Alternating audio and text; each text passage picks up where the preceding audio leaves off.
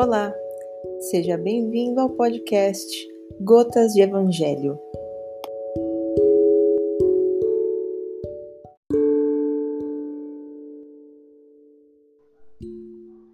Vamos continuando então a leitura do capítulo 13 para seu último trecho. A piedade. A piedade é a virtude que mais nos aproxima dos anjos. É a irmã da caridade que vos conduz até Deus. A. Deixai o vosso coração se enternecer diante das misérias e dos sofrimentos dos vossos semelhantes. Vossas lágrimas são um bálsamo que lhes aplicais sobre as feridas. E quando, por uma doce simpatia, vindes a lhes restituir a esperança e a resignação, que encanto experimentais. Esse encanto, é verdade, tem um certo amargor, porque nasce ao lado da infelicidade mas se não tem a agrura dos gozos mundanos, não tem as pungentes decepções do vazio que estes deixam atrás de si. Há uma suavidade penetrante que alegra a alma, a piedade. Uma piedade bem sentida. É amor. O amor é devotamento. O devotamento é o esquecimento de si mesmo.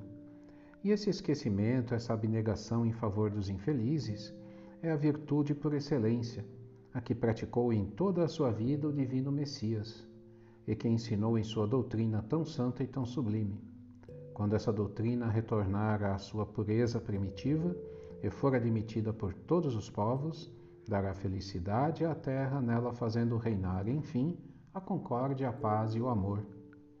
O sentimento mais próprio para vos fazer progredir, domando o vosso egoísmo e vosso orgulho, o que dispõe vossa alma à humildade, à beneficência e ao amor ao próximo é a piedade.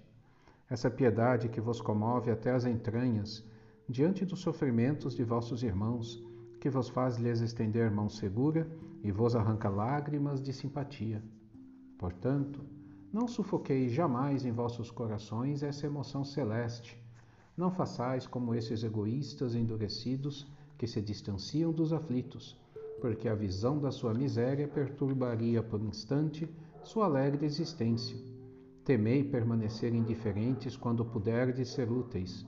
A tranquilidade comprada ao preço de uma indiferença culpável é a tranquilidade do mar morto, que esconde no fundo de suas águas o lodo fétido e a corrupção.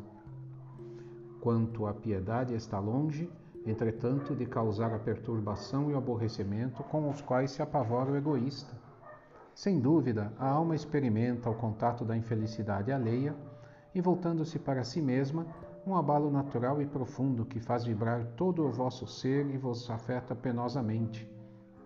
Mas a compensação será grande quando vierdes a restituir a coragem e a esperança a um irmão infeliz que se emociona com a pressão da mão amiga e cujo olhar, ao mesmo tempo úmido de emoção e de reconhecimento, se volta docemente para vós antes de se fixar no céu, agradecendo por lhe haver enviado um consolador, um apoio.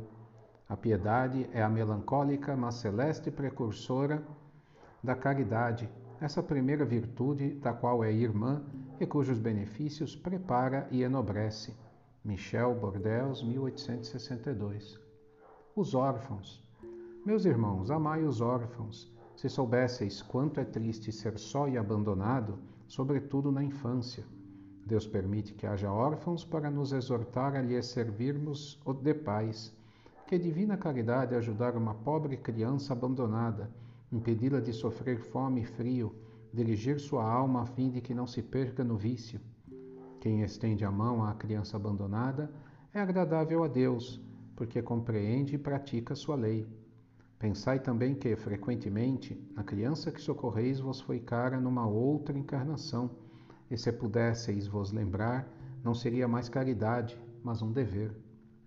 Assim, pois, meus amigos, todo ser sofredor é vosso irmão e tem direito à vossa caridade, não essa caridade que fere o coração, não essa esmola que queima a mão a quem a recebe, porque vossos óbolos frequentemente são bem amargos.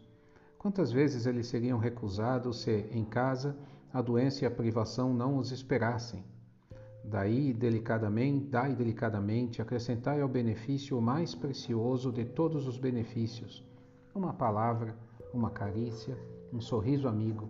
Evitai esse ar de proteção que fere de novo o coração que sangra, e pensai que fazendo bem trabalhais para vós e para os vossos. Um espírito familiar, Paris, 1860.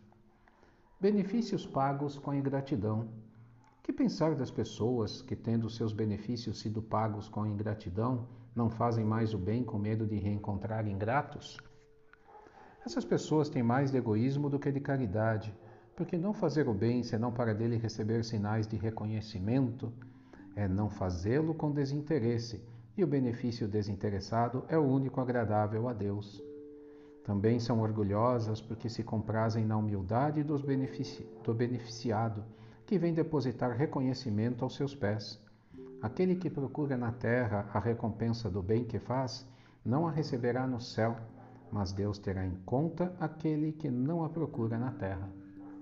É preciso sempre ajudar os fracos, mesmo sabendo de antemão que aqueles a quem se faz o bem não estarão contentes.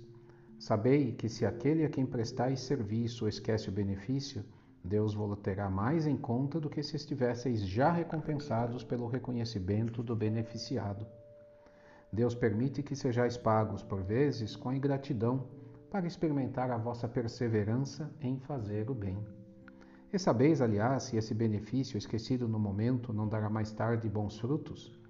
Estais certos, ao contrário, de que é uma semente que germinará com o tempo? Infelizmente, não vedes sempre senão o presente. Trabalhais para vós e não tendo em vista os outros.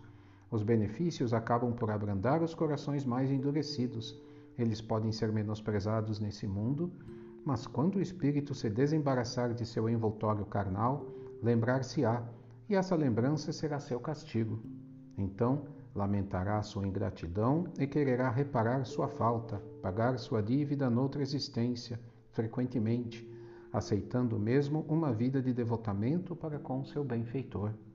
É assim que, sem disso suspeitardes, tereis contribuído para seu adiantamento moral e a reconhecereis mais tarde toda a verdade desta máxima: um benefício jamais se perde, mas tereis também trabalhado para vós, porque tereis o mérito de haver feito o bem com desinteresse e sem vos deixar desencorajar pelas decepções. Ah, meus amigos, se conhecesseis todos os laços que na vida presente vos ligam a vossas existências anteriores, se pudesseis abarcar a multidão das relações que aproximam os seres uns dos outros para o progresso mútuo, admiraríeis bem, mais ainda, a sabedoria e a bondade do Criador que vos permite reviver para chegar até Ele. Guia Protetor, San 1862. Beneficência exclusiva. A beneficência é bem entendida quando exclusivamente praticada entre as pessoas da mesma opinião, da mesma crença ou do mesmo partido? Não. É sobretudo o espírito de seita e de partido que é preciso abolir, porque todos os homens são irmãos. O verdadeiro cristão não vê senão irmãos nos semelhantes. E antes de socorrer aquele que está na necessidade, não consulta nem sua crença, nem sua opinião, no que quer que seja Seguiria ele o preceito de Jesus Cristo que diz para amar mesmo os inimigos, se repelisse um infeliz por ter este uma outra fé que não a sua? Que o socorra, pois, sem lhe pedir nenhuma conta de sua consciência, porque se é um inimigo da religião, é o meio de fazer com que a ame. Repelindo-o, faria que ele a odiasse. São Luís, Paris, 1860. Então, nesse último trecho do capítulo 13, um capítulo extenso, Podemos refletir sobre a piedade, como diz o texto, a virtude que mais nos aproxima dos anjos, irmã da caridade. Né? Possamos sentir que diante das misérias e dos sofrimentos de nossos próximos, nós podemos ajudar o nosso próximo, nós podemos dar um sorriso, nós podemos dar uma palavra, nós podemos transmitir uma energia, nós podemos transmitir uma oração acima de tudo. Permitamos que essa sensação que vem em nosso coração de ajudar o próximo, ela seja posta para fora, ela seja posta em prática. E que seja uma sensação, que seja uma ajuda desinteressada quando, quando falamos dos benefícios pagos com a ingratidão. Se ajudarmos o próximo, que ajudemos de coração aberto, sem esperar nada de volta, sem esperar nenhuma resposta, sem esperar nenhum agradecimento. Ajudemos porque é o certo a fazer. Ajudemos sim, porque acima de tudo estaremos trabalhando a nossa evolução espiritual, estaremos desenvolvendo cada vez mais a caridade e todas as outras virtudes que são suas irmãs, nos aproximando assim do nosso caminho evolutivo. Isso também passa pela condição de que não devemos nos preocupar em ajudar o próximo, somente aquele próximo que faz parte do nosso grupo, que faz parte de qualquer grupo que seja, de amigos, grupo político, grupo religioso. Todos são próximos, todos são irmãos perante o Pai e todos merecem um auxílio qualquer que seja. Então, que possamos praticar o bem pelo bem não o bem dependendo de quem será o destinatário. Acima de tudo, vamos perceber que praticar o bem pelo bem nos fará evoluir na escada rumo ao grande arquiteto. E possamos ajudar os órfãos, em seres que sofrem muito com o abandono, muitas vezes sem entender, inclusive, qual é o conceito de família, muitas vezes sem entender por que foram abandonados, muitas vezes se revoltando com a vida pela condição. São várias situações, não importa qual seja o motivo, não importa qual seja a sensação, vamos transmitir da mesma forma auxílio a esses irmãos. Vamos concluindo o capítulo 13, que possamos colocar em prática nos próximos dias nosso aprendizado possamos colocar em prática tudo o que temos visto. E até a próxima semana, quando iniciaremos o capítulo 14. Senhor, fazei-me instrumento de vossa paz.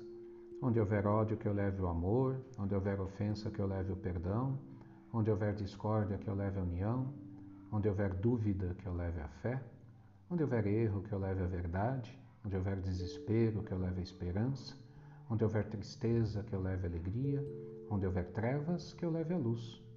Ó Mestre, fazei que eu procure mais consolar que ser consolado, compreender que ser compreendido, amar que ser amado, pois é dando que se recebe, é perdoando que se é perdoado, é morrendo que se nasce para a vida eterna. Que assim seja, Pai maior, graças a Deus.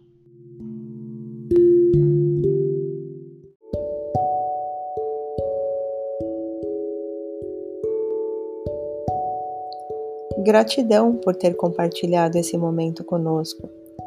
Nos vemos no próximo episódio do podcast Gotas de Evangelho.